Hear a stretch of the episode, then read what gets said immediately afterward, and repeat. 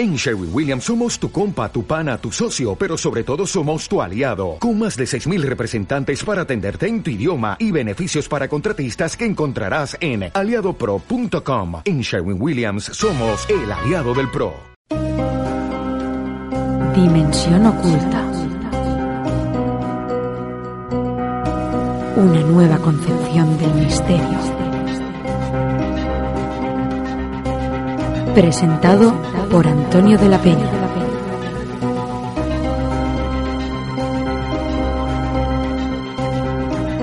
Dimensión oculta.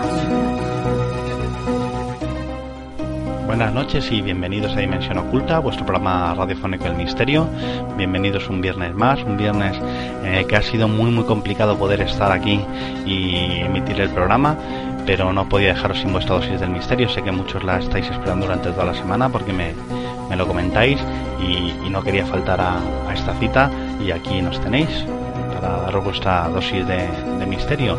Será un programa un poquito más corto de lo que estáis acostumbrados, pero tendréis el misterio que necesitáis, no os preocupéis.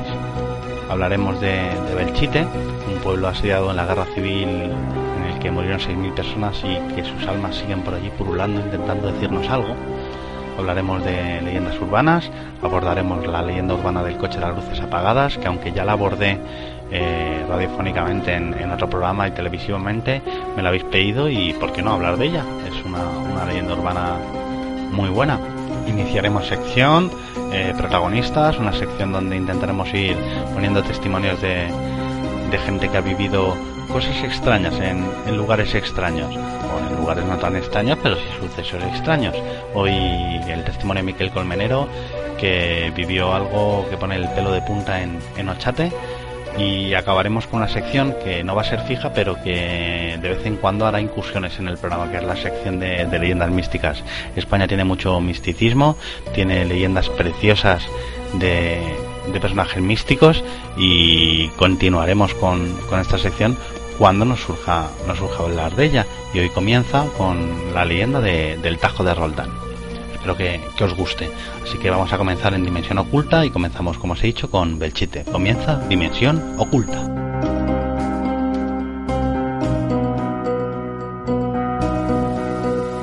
Comenzamos este primer bloque de Dimensión Oculta hablando de, de un lugar que, que para mí es mágico, pero por la tristeza que respira. Yo siempre he sido un gran estudioso de la Guerra Civil Española. Es una etapa de, la historia que pues desde pequeño me, ha cautivado. Y, hay lugares en España que todavía tienen en, entre sus ruinas, en su alma, este triste episodio. Para mí hay dos concretos que, que me impresionan enormemente. El primero es Guernica, del que quizás hablemos algún día, aunque no está previsto. Y el segundo es Belchite. Belchite para mí es un pueblo que, que las ruinas respiran una tristeza difícil de, de expresar. Creo que la tragedia que se vivió entre, entre sus paredes y en sus calles fue, fue enorme y que los muertos eh, que hubo en, en, un asedio brutal, en, creo que el episodio más triste de, de, la guerra, o uno de los más tristes, perdonarme, eh, todavía andan purulando por, por todo aquel lugar. Es un sitio que para muchos eh, transmite malas sensaciones, para, para otros muchos no transmite nada y para muchos otros transmite incluso buenas vibraciones para mí personalmente es un sitio que, me transmite muchísima tristeza. Eh, las veces que, he ido me, me, ha transmitido una intranquilidad, eh, ¿cómo decirlo? Eh, dejémoslo en grande, pero que me interesa muchísimo a, a un nivel paranormal. Creo que realmente allí todavía se recogen esos habitantes que, que vivieron allí y esos hechos que, que acaecieron y que destruyeron que destruyeron el pueblo y tal vez por eso creo que es el momento de, de que abordemos el tema de, de, Belchite. Durante el verano de 1937 las tropas republicanas, al mando del general Pozas, iniciaban una, una ofensiva que, en la que consiguieron conquistar Quinto Codo y Mediana y amenazaban la ciudad de Zaragoza. Eh, después de un intensísimo año de, guerra civil, eh, los sublevados al mando del general Franco se encontraban a punto de entrar en Santander y la ofensiva republicana de Aragón pretendía impedir la pérdida de Cantabria y del Frente Norte, que para ellos era muy importante.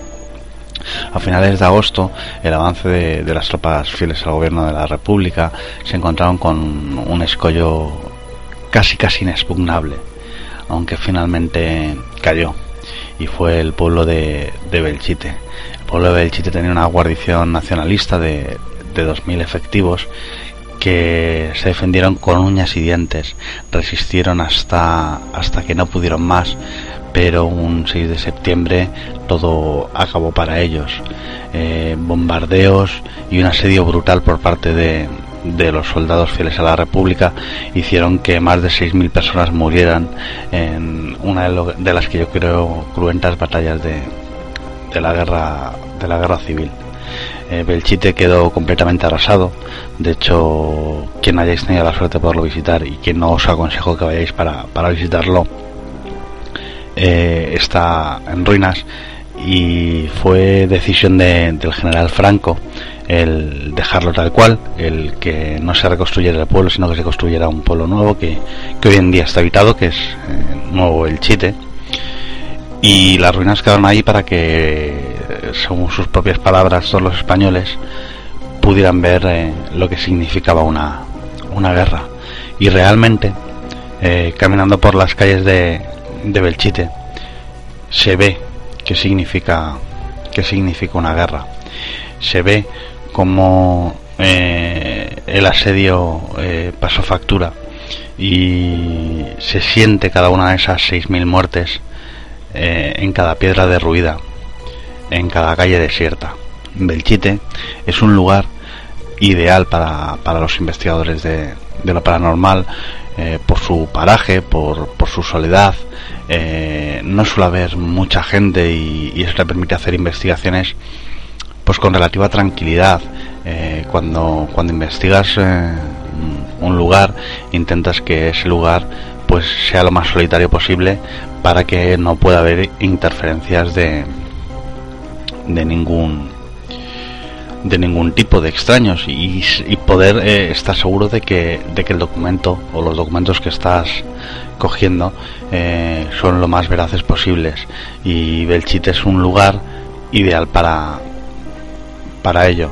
He de decir que investigadores que han investigado Belchite hay cientos, psicofonías, imágenes, pues otras tantas. Hay algunas que se pueden considerar más veraces, hay otras que que considerar, no, no menos creíbles, pero, pero sí más extrañas. Yo siempre cuando, cuando grabo una psicofonía o escucho una psicofonía, intento eh, bucear en, la historia de, del lugar donde se ha tomado para saber qué vinculación tiene con, con el lugar. Eh, en muchos casos se consigue, en muchos otros no. Pero bueno, el chiste es un lugar ideal en el que poder bucear para, para poder averiguarlo o no.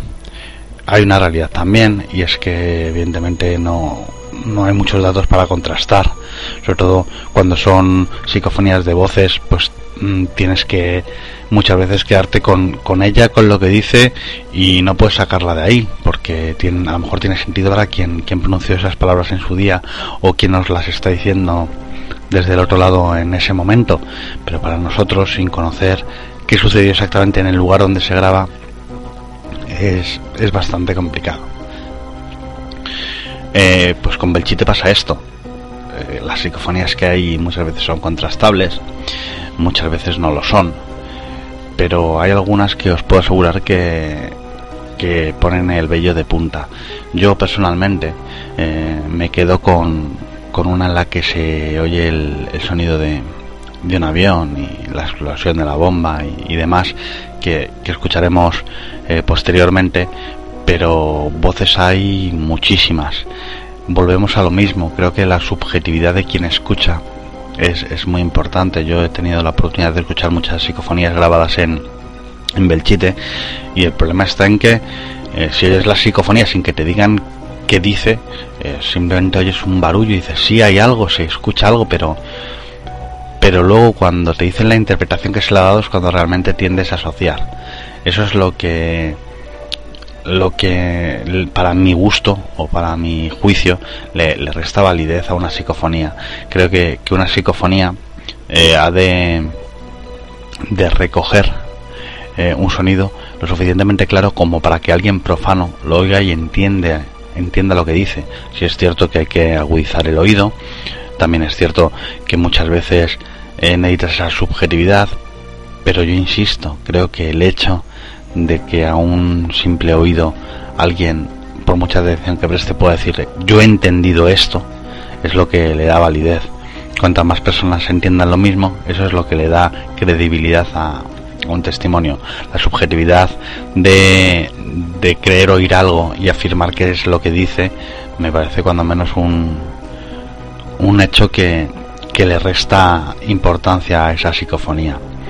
Eh, en Belchite, eh, la historia que tiene eh, es tan profunda que, se recogen cientos de psicofonías de gente que, teóricamente ha vivido allí.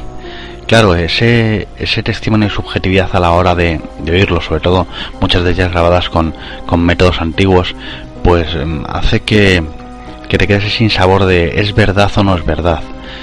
Hay otras pues que no es así. Yo recuerdo una que escuché no hace mucho tiempo que decía 1933 y se oía claramente en 1933, pero mm, ¿qué importancia tiene eh, para mí ese 1933? Pues eh, creo que ninguna. Supongo que algo nos querrá transmitir quien, quien se manifiesta desde ese otro lado, pero personalmente a mí no me dice nada. Yo en Belchite personalmente me quedo con los sonidos. Hay que acordarse que hay calles en las que los soldados eh, avanzaban en las calles arrasando los muros que hay entre casa y casa. Eh, los soldados fusilaban a, a, la gente directamente a la orden de, de su superior. Entonces lo que creo que toma una importancia casi casi imprescindible tener en cuenta es en sí el, el sonido. Por eso me impresiona tanto cuando, cuando oigo la psicofonía del avión o la psicofonía del campanario, pero eso no quiere decir que sean las más importantes. Eh, luego tendremos la oportunidad de, escuchar alguna y, hay algunas voces seleccionadas, algunas porque me, me parecen curiosas, otras por el momento en el que en el que se recogen y otras pues simplemente por lo que son. Concretamente hoy oiremos cuatro. Os invito a que busquéis en internet, encontraréis eh, varias decenas de, de, ellas, pero yo hoy me, me quedaré con esas cuatro. Eh, hay que decir que fueron casi 20 días de asedio. Eh, mucha gente no murió por el asedio en sí, sino murió de hambre, murió de sed.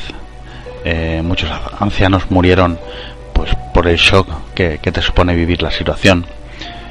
Y, creo que lo peor de, esa tragedia fue que, los que sobrevivieron tuvieron que, que por imperativo legal de, un mando del ejército, dejar eh, sus recuerdos allí y marcharse.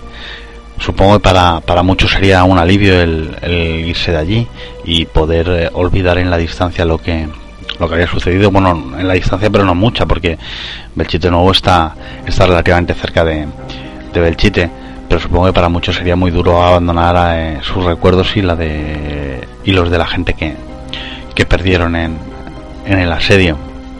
Eh, Belchite para mí es un claro ejemplo de que en una guerra no hay malos ni buenos, ni ganadores ni perdedores, sino que todos son malos y que todos perdemos.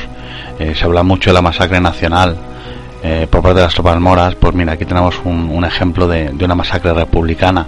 Quiero decir, es una guerra es una guerra y en una guerra siempre pierde alguien. Vuelvo a insistir, Belchite creo que es el más claro ejemplo de, de los recuerdos de, de una guerra, pero eh, no es el único. Y invito, otra vez hoy estoy invitando a la gente a todo, invito a todo el mundo a, bucear un poco. No hace falta que te muevas mucho, puedes bucear por internet, aunque lo mejor siempre es ir a archivos y, visitar los lugares. Veréis que, que son cientos y cientos los lugares de España donde ha habido episodios cruentos de la guerra y todavía hoy se recogen eh, bastantes eh, fenómenos que, que llegan muy muy dentro. Insisto, Belchite creo que es un lugar para ser visitado. También digo que os recomiendo, mejor dicho, que la gente que, que piense en visitarlo y que al adentrarse o al acercarse al pueblo eh, sientan esa extraña sensación que, te dice que te, vayas, pues que te vayas. Creo que, en estos lugares cuando, cuando el propio cuerpo te, indica que has de alejarte es, lo mejor hacer. Hay gente que somos un poco más oca y que a pesar de las indicaciones de nuestro cuerpo decidimos seguir adelante, pero lo hacemos pues por curiosidad y porque nos gusta poder eh, enseñaros y hablaros de, esos lugares, sobre todo a los que no tenéis valor o simplemente nos apetece enfrentaros a lo que a lo que puede suponer visitar estos lugares. Eh, no hace mucho me preguntaron que que qué se siente en estos lugares, que una persona que había ido a varios y que no había sentido nada. Y yo le respondí que al fin y al cabo lo que se siente en estos lugares es una condensación de energía, la energía de, esa gente que quedó allí. Eh, de alguna forma, que esa energía se comunique con nosotros o, o sea capaz de enlazarnos con otro lado es una cosa que cada uno podrá y creerá lo que, lo que quiera, lo que le apetezca, pero lo que se quiere decir es que, que esa energía está ahí y se siente. Hay gente que es más susceptible a sentir esa energía y la siente con, con muchísima fuerza y son las personas pues que, que no pueden ir a esos lugares pues por, por, por las sensaciones que le transmiten y hay otra gente que simplemente no sienten nada porque eh, su energía es muy fuerte y son reacios a percibir eh, energías ajenas a la suya, que hay muchísima gente. Evidentemente esa gente es la gente más escéptica precisamente porque no pueden sentir. Creo que creer o no en, estos lugares, en la magia o en lo que nos quieren contar eh, los lugares y las personas que vivieron allí, en, cualquiera de sus formas, eh, es una cuestión totalmente subjetiva. Solo eh, escuchará quien quiera escuchar y solo sentirá quien quiera sentir, quien no quiera sentir no sentirá y quien no quiera escuchar no escuchará. Quiero que, que oigamos unas psicofonías. Eh, para mí he hecho una selección de las que yo considero las cuatro las cuatro mejores, pero ya digo hay muchísimas y posiblemente si escucháis más algunas os parecerán muy muy buenas. Vamos a empezar por las que yo considero más light y, y terminaremos con con las dos que, más me han, me han impresionado. La primera que me gustaría que escucharais dice La bicicleta. Vamos a escucharla y, a ver qué os parece.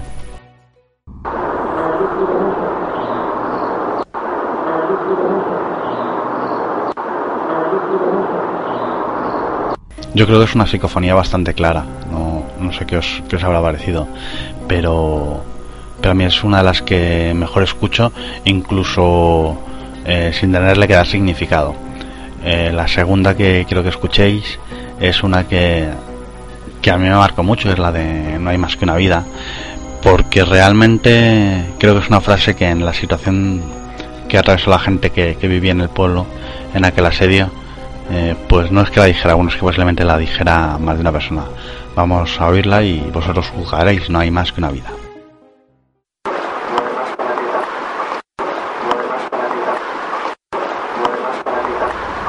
También se oye, se oye bastante clara, pero que, que vosotros también lo veáis así.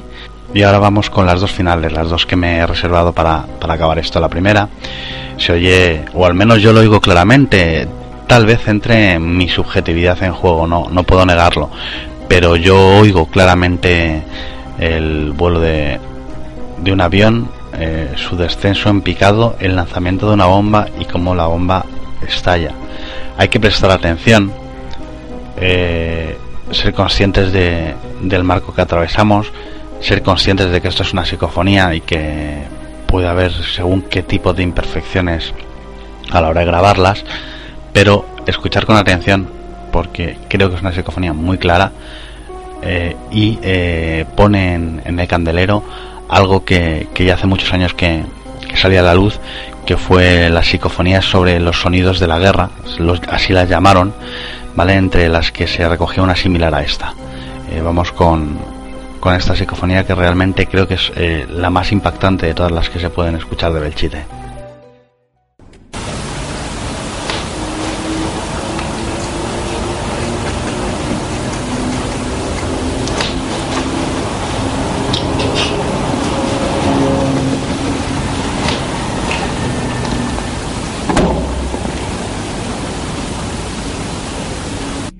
Yo creo que, que para gustos los colores, para interpretaciones las que queráis, pero la veo muy muy clara.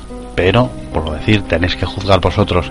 En este caso sí que he de admitir que entra totalmente en, en juicio mi, mi inobjetividad porque tal vez quiera escuchar el avión, pero yo creo que, que se escucha claramente. También es cierto que, que esta psicofonía se la ha puesto a, a varias personas y hay quien ha oído el avión y hay quien ha oído desde una puerta hasta un carro. Es cada uno eh, oirá, yo creo, un poco lo que quiera oír. Y para, para acabar con, con Belchite, vamos con, con la última psicofonía que quiero que oigáis. Esta psicofonía me impactó no por el hecho de la psicofonía en sí, ni tan siquiera por el hecho de la claridad que, que respira, sino por el hecho de cómo se grabó. Eh, estando en Belchite suena el, el campanario de, de Belchite Nuevo, que evidentemente desde, desde Belchite, pueblo abandonado, se escucha, y cuando termina de darse las, las campanadas de la hora, se oye una voz que dice que paren el reloj. ¿La escuchamos?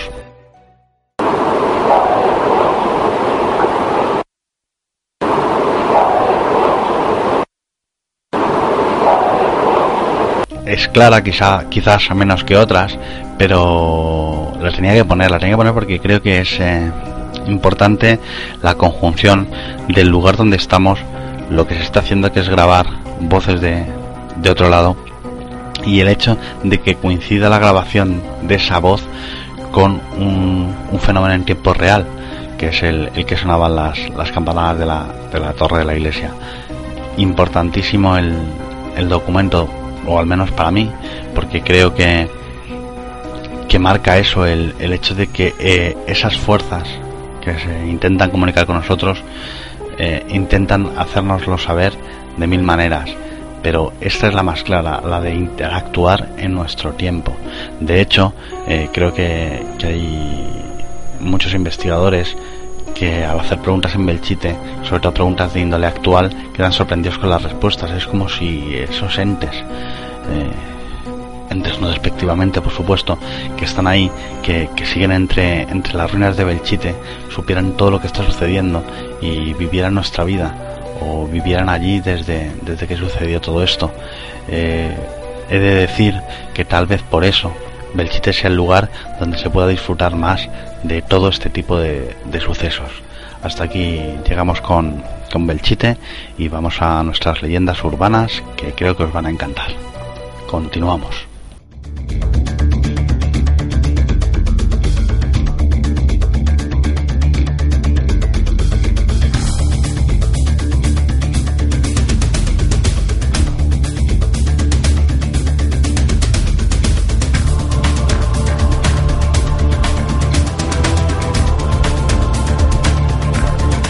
Continuamos en Dimensión Oculta y continuamos con, con lo que os gusta, leyendas urbanas.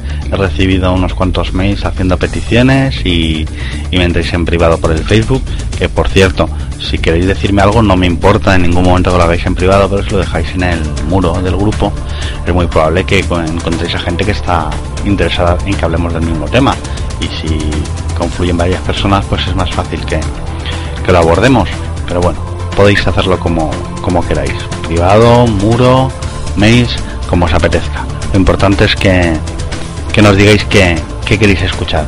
Bueno, el caso es que hay una leyenda que ya abordé eh, cuando, cuando hacía intervenciones en televisión y colaboraciones en, en una emisora de radio, que es la leyenda del coche las luces apagadas. y eh, algunos me habéis pedido que, que vuelva a hablar de ella y vuelvo a hablar de ella, claro que sí, sin ningún problema. Creo que es una leyenda que tiene muy, muy, muy eh, arraigada la, gente dentro. Hay dos leyendas que yo creo que, que la gente tiene muy asimiladas, que es la de la chica de la curva y, el coche las luces apagadas. En algún programa hablaremos de la leyenda de la chica de la curva, que es, que es muy extendida, la, la autostopista que al recogerla te avisa de que hay una curva peligrosa y luego desaparece, de la que hay cientos de testimonios y yo creo que todos tenemos un primo, un sobrino o el amigo del amigo del amigo de un tío, de un padrino que recogió a la chica. ¿Cuántas de ellas sean verdad o mentira? Pues nunca lo sabremos, pero vamos, siempre, siempre hay alguien relativamente cerca que, ha vivido esta, esta leyenda. Pero bueno, la leyenda que, que nos toca abordar hoy o que queremos abordar hoy es la, la leyenda del coche de las luces apagadas. Es una leyenda que está muy extendida en, en países eh, como Estados Unidos, supongo que por, por, las dimensiones de sus carreteras, hay carreteras que, que, atraviesan enlazándose unas con otras Estados Unidos entero y eso, eso supongo que, que favorece el que surjan leyendas donde intervienen los automóviles, pero curiosamente también es una leyenda muy extendida en, en Sudamérica. Y creo que en Sudamérica es eh, no por las carreteras sino por la violencia que se respira en, en, en algunas ciudades en cualquier caso, eh, podremos comprobar que es una leyenda que está súper extendida en todo el mundo, desde, ya digo, Sudamérica, Norteamérica, eh, Rusia, Europa, incluso en Asia, en, países como China, existen versiones de, la leyenda de, del coche con las luces apagadas. Si es cierto que estas leyendas vienen de países eh, donde curiosamente hay, grandes mafias y donde la leyenda toma su máxima fuerza porque hay una versión original, por decirlo de alguna forma, y una europeización de la leyenda. Eh, la leyenda en sí nos dice que hay un, coche que circula con las luces apagadas y que cuando otro coche se cruza con él y le da la ráfaga de las luces largas para indicarle que, tiene las luces apagadas y que las encienda, el coche que va con las luces apagadas se da la vuelta y comienza a seguir al, que le ha hecho la seña. Eh, aquí es donde surge la divergencia. Hay versiones que nos dicen que el coche que circulaba con las luces apagadas echa al que le ha avisado fuera de la carretera. Hay otras versiones que dicen que simplemente se cruza y le obliga a parar. Eh, la versión más europea eh, eh, dice que el coche para, sale un conductor de, del coche y la emprende a tiros con el coche que, le ha dado las luces largas. Pero las vertientes de la de la leyenda son varias. La más extendida eh, es la de eh, que el coche obliga a parar al otro coche cruzándose por delante de él. Un conductor saca un arma y o bien la emprende a, tiros con, con el coche o bien mata a todos los, los ocupantes de, del coche. ¿Verdad? Mentira. Si os puedo hablar eh, de una materialización o una especie de materialización que se dio de esta leyenda. Que, eh, ojo, una materialización no quiere decir que sea ni la base ni el origen de. Eh, hay que decir ante todo que esta leyenda eh, surge de una película, la película Leyenda Urbana, y, y el propio guionista de la película ya dejó claro que había sido una invención, que no era una leyenda urbana en realidad. Y al ser una invención, eh, pues lo que más eh, forma toma es el hecho de que todo se magnifica y se extrapola del cine a la, a la imaginación y genera esa leyenda urbana. Eh, tal vez el caso que haya el hecho de que haya casos similares pues hace que todo tome, tome una forma. Y yo conozco uno de esos casos que, que se vivió no hace mucho en, en la provincia de Alicante, concretamente en, en Benidorm. Ahora no más de, un año y poco, empezó a circular por internet un, mail diciendo que había una banda de, bueno, primero hablaron de punkis, luego de skinheads, en fin, bandas callejeras que iba con las luces apagadas, que cuando le dabas las largas te obligaba a detenerte y que te mataba, eh, le llamaban la banda sangre. La verdad es que cuando recibí por primera vez este mail, os soy sincero, lo primero que hice en primera instancia fue tirarlo a la papelera de, reciclaje y después de minutos lo rescaté y dije voy a guardarlo por si acaso porque nunca se sabe por dónde pueden salir los tiros. Lo que eh, funcionó porque eh, a los pocos meses eh, recopilando información de, para, otra cosa totalmente distinta encontré un artículo donde en una calle de, la localidad de Benidorm un, un coche circulaba por, por, una calle que se llama Lepanto con las luces apagadas otro coche que, venía por detrás de él le, dio las, las largas para, para indicárselo. El, el, que iba con las luces apagadas eh, le adelantó, paró en, en seco, le obligó a pararse y el conductor del, del coche salió con, con una pistola y le pegó un tiro al, al conductor del coche que le había avisado. Eh, esto es un hecho que, que sucedió. Eh, de hecho, muchos medios se, hicieron eco como que había sido la materialización de una leyenda. Tal vez no encaje al 100% en el, en el matiz de la leyenda original, porque la leyenda original más que en una ciudad se sitúa en, carreras independientes. Pues bueno, sí en cierta forma podemos decir que eh, una leyenda urbana inventada para una película eh, salta como leyenda urbana y se materializa en, en, una ciudad para mutar y a saber cómo, cómo la recogemos dentro de, de unos años, porque no se sabe, no se sabe cómo se hablará de este caso dentro de 10 años, qué se dirá de 10 años de, de, lo que sucedió. Lo que sí es cierto es que si dos tres meses después del hecho ya se hablaba de una banda callejera que que te paraba el coche y se liaba a tiros, es una magnificación enorme. Eh, no sabemos lo que nos eh, puede deparar la historia dentro de, de 10 años.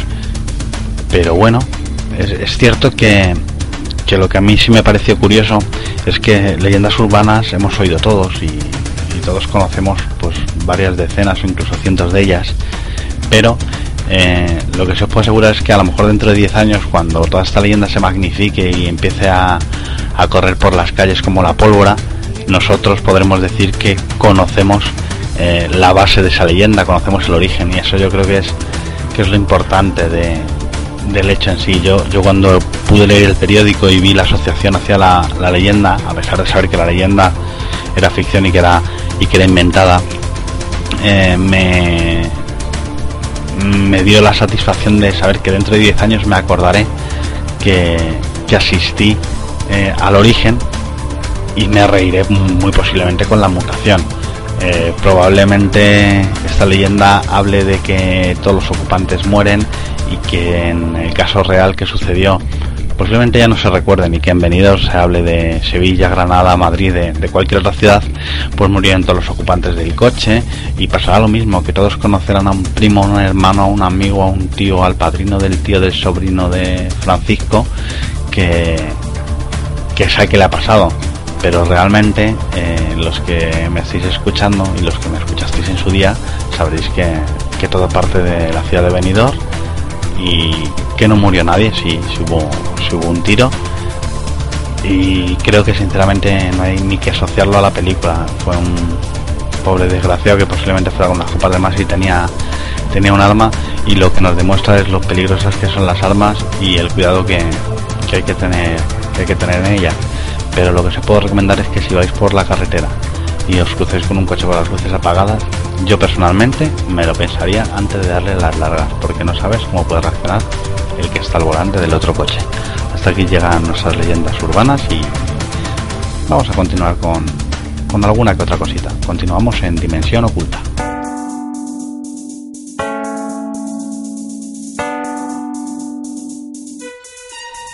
Continuamos en Dimensión Oculta continuamos con, con una nueva sección, una sección que, que comenzamos hoy, que se va a llamar Protagonistas y en la que vamos a intentar eh, transmitiros testimonios de, personas que han vivido experiencias, cuando menos podíamos decir, decir extrañas.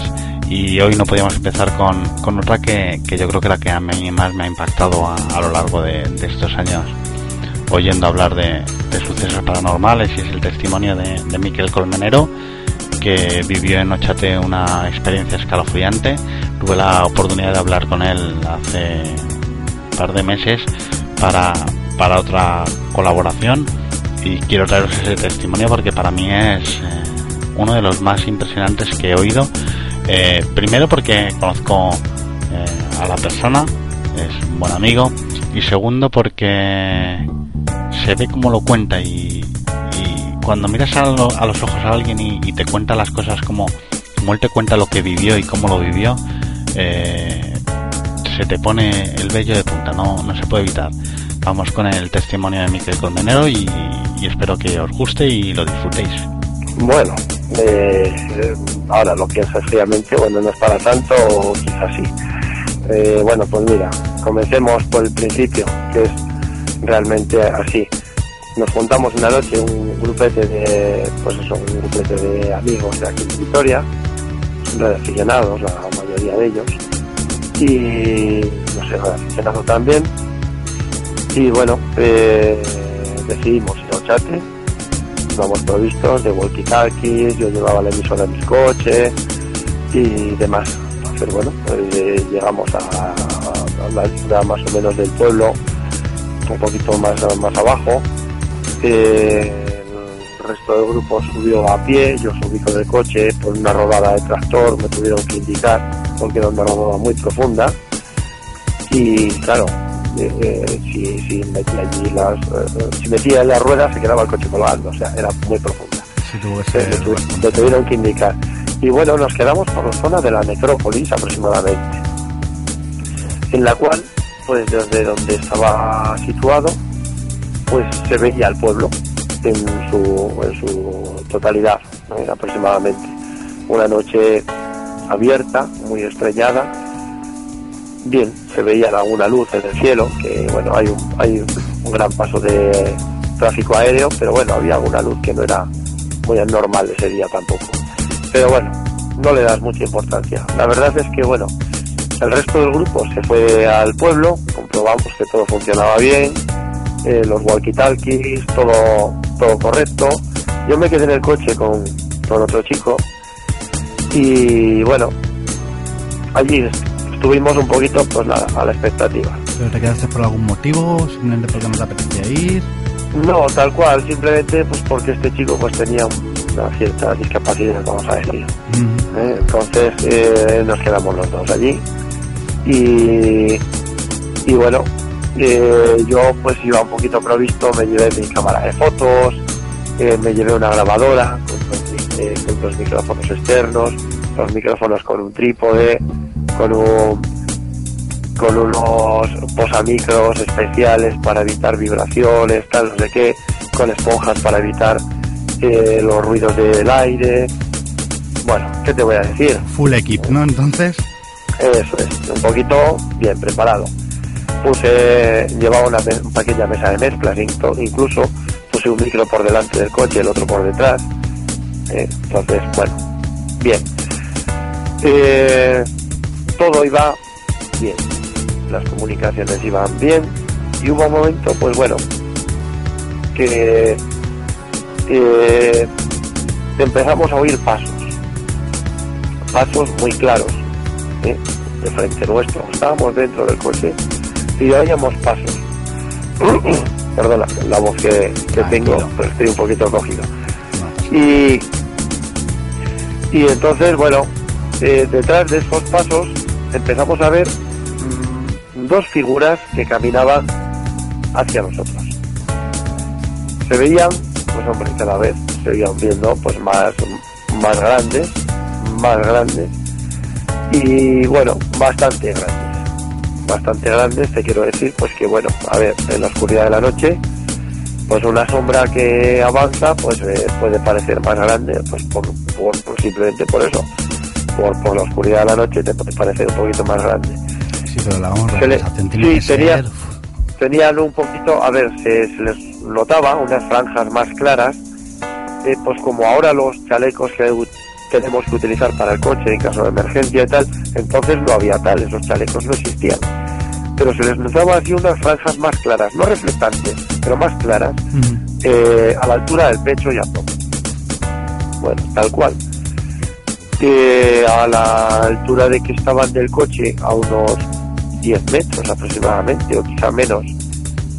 Tiré de la palanca de las luces largas del coche, en la cual, pues la sorpresa es de que no había nada. Absolutamente nada.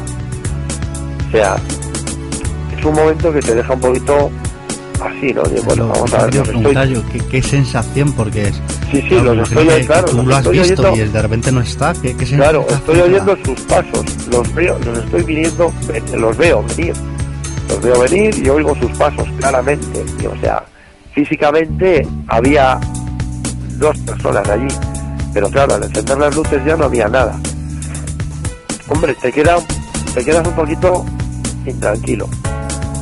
Sí, Bueno. es que- Sí, sobre todo pues porque dices, bueno, si estás esperando de que, de que te va a ocurrir algo, tenía la cámara de fotos de sobre mis rodillas, o sea que podías decir, bueno, pues pues ah, lo que me está ocurriendo no es normal y, y le puedo hacer una foto. Pero es que para nosotros era una situación bastante normal porque pensábamos que eran los compañeros del grupo que a última hora pues dijeron que no podían venir, pero que bueno, que no sabían muy claro si vendrían o no vendrían y bueno, se quedó así. Y en el momento que eso, pues pensábamos que podían ser ellos. Pero claro, al encender las luces es del coche, normal y- en esa circunstancia, ¿no? claro, al encender las luces del coche y no hay nada, ya te quedas un poquito más intranquilo. Bueno, de ahí a que te intentas calmar, rebobinas la cinta de rebobinas la cinta de, de la, grabadora que la habíamos puesto en marcha. Y bueno, nosotros en la grabadora eh, hicimos una pregunta, así, pues no sé, pues lo que se suele decir, bueno, hacer una pregunta. La pregunta era de, bueno, si hay alguien aquí, alguna entidad, un algo, que nos dé una prueba. Y claro, no se oía absolutamente nada. Y llega un momento que se oye, yo sí estoy. Así muy claro, sin acentos ni nada. Yo sí estoy. No se oye nada más en la cinta, más que eso. Claro, Está te deja... de punta. Sí, sí, se- te, te quedas como que bastante intranquilo. Sobre todo cuando el compañero ve algo que sobresale. Yo no lo, yo no lo vi, físicamente no lo vi, pero el compañero lo estaba, estaba viendo algo, algo que salía de la, de la luz de la radio. Un algo luminoso que salía del color de la luz de la radio, que era un color mm, verde fosforito, estaba viendo una figura, una pequeña figura humana, tipo un gnomo o algo así, estaba viendo salir de la luz de la radio. O sea, fue una noche movidita, por lo que veo. Sí, sí, claro, él, él gritaba, no lo ves de la radio, no lo ves, que sale un hombre de la radio. Claro, yo, por más que miraba la radio, no veía nada, pero su cara de terror sí la veía. Lo cual, eh, bueno, intenté hablar con los compañeros, no me oían por la emisora, no me oían. Yo hablaba y no me, no, no me estaban escuchando. Claro, empecé a, a- tocar el claxon del coche. Entonces ellos empezaron a contestar por el walkie que yo sí oía por la radio del coche, por, el- por la emisora, yo sí les oía perfectamente, pero ellos a mí no. Entonces, claro, eh, se, se estableció una comunicación así, muy básica. Digo, si os ocurre algo, dar dos claxon y si estáis bien, uno. Y claro, das dos claxon oye, entiendo que os ocurre algo ¿qué pasa? ¿Necesitáis ayuda? Pues ya se, se estableció una comunicación básica con el claxon, cosa que ya no pude, que ya no pude esto y arranqué el coche y bajé, bajé donde estaban los otros coches y para subir me tuvieron que informar, me tuvieron que, que- que decir por dónde ir con el coche porque si no eh, me podía caer en la rodada para bajar, no me hizo falta. Eso Pues es se, nos asegurado. acaba, se nos acaba el tiempo y es una verdadera lástima porque me gustaría poder hablar más largo y tendido con, contigo de este tema. Sí, pero bueno, más solamente recalcarte que esa emisora todavía funciona y que cuando llegaron de los otros coches funcionó todo perfectamente. Espero poder contar contigo en, en el futuro si te apetece. Cuando quieras, Antonio, ya sabes que aquí tienes un amigo. Muchas gracias, Miquel, por todo. Venga, un saludo. Un saludo para todos.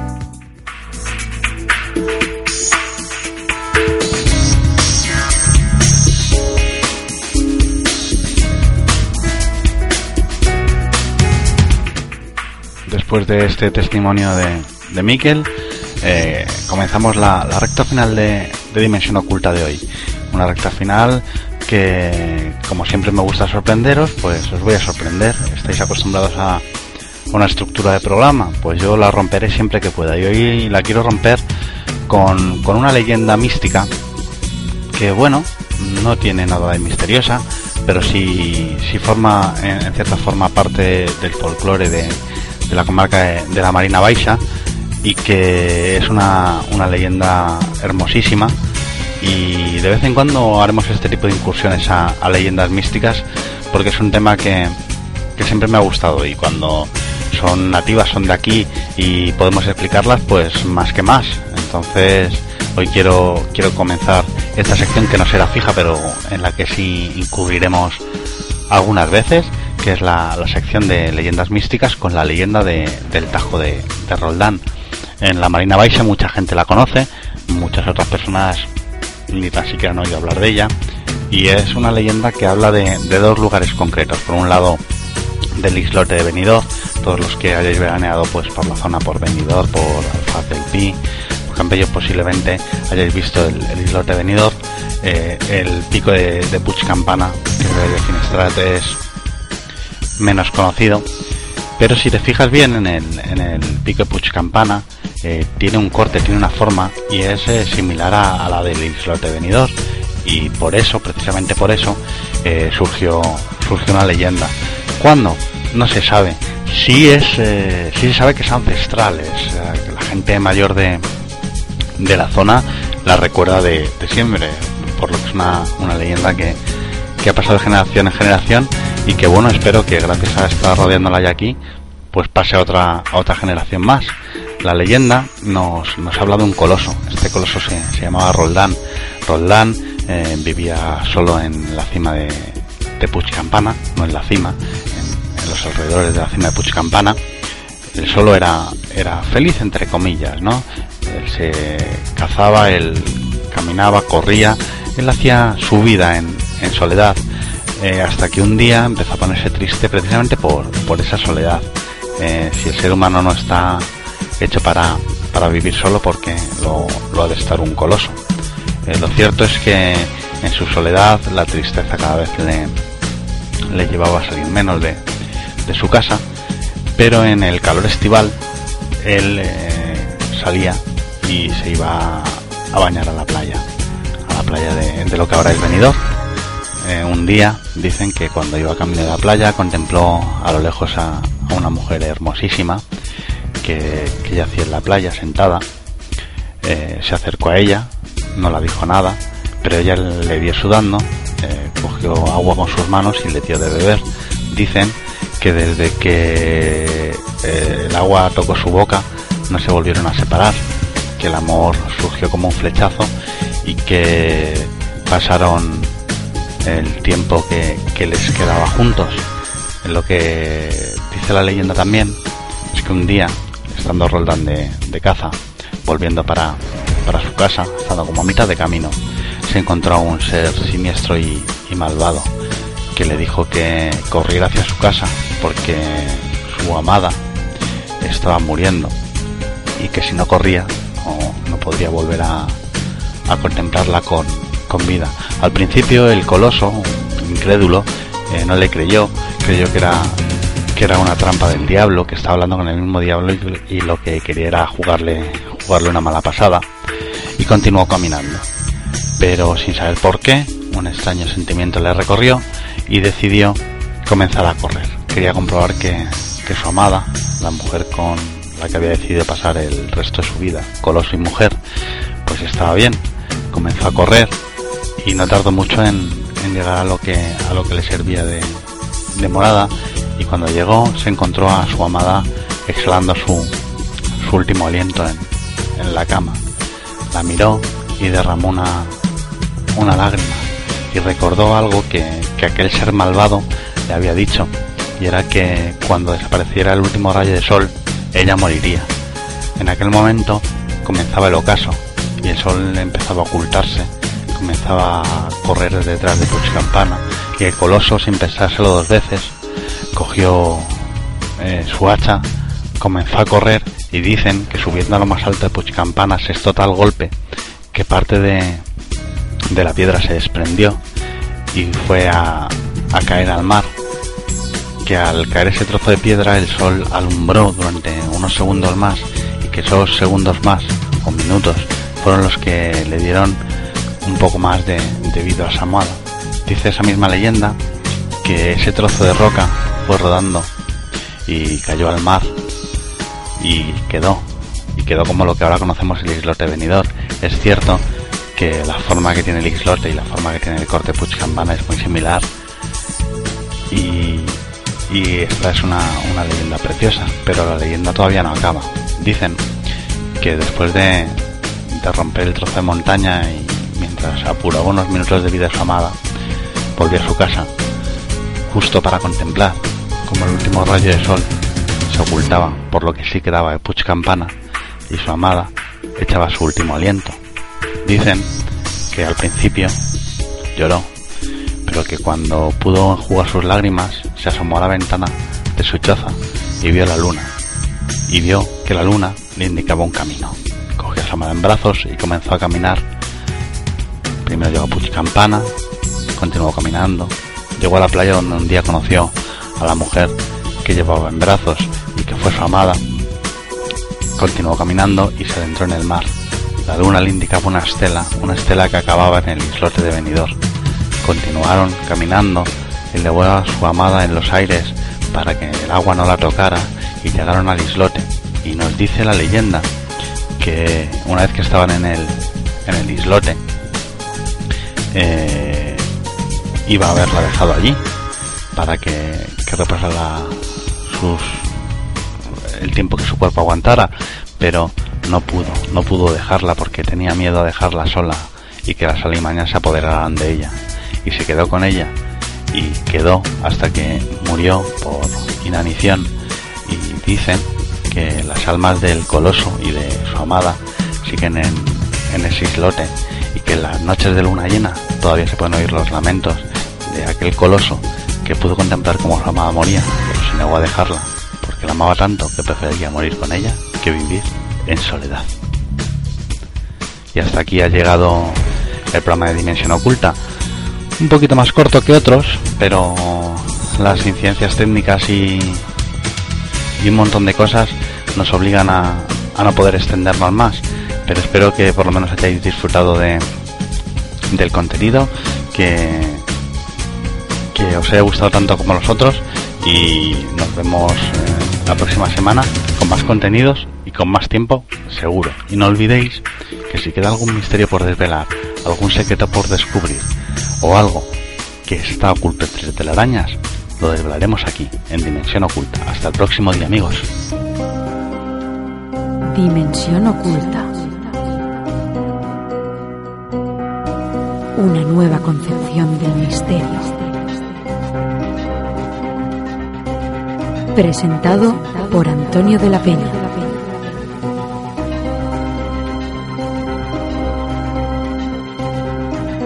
Dimensión oculta.